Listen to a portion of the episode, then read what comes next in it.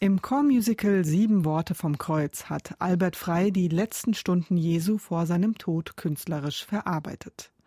Dabei geht der Musiker immer wieder auf die Sätze ein, die von Jesus in den vier Evangelien überliefert sind.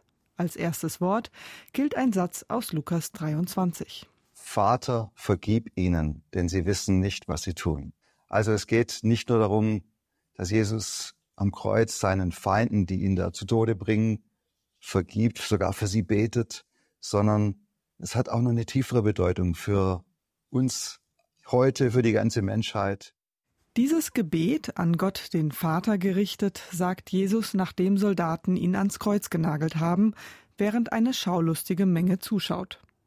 Doch für Albert Frei gelten seine Worte nicht nur für die Menschen damals. Für ihn spricht Jesus hier ein ganz grundlegendes Problem an. Es geht um Vergebung, aber auch noch mehr schwingt damit. Inwiefern sehen wir überhaupt die Konsequenzen unserer Taten? Sehen wir wirklich bis zum Ende, was unsere Gedanken, unsere Handlungen, auch das, was wir nicht tun, was wir anderen nicht an Hilfe zukommen lassen, zum Beispiel, was das für Konsequenzen hat?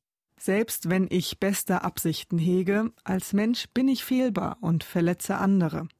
Gerade deswegen ist für Albert Frei dieses erste Wort vom Kreuz eine wichtige Zusage Gottes. Jesus sagt, liebt einander, so wie ich euch geliebt habe. Das ist ja eigentlich ein unerfüllbares Gebot. Ne? Also mit dieser Liebe, da, da stoßen wir an Grenzen. Und da kommt dieses Wort, denn sie wissen nicht, was sie tun.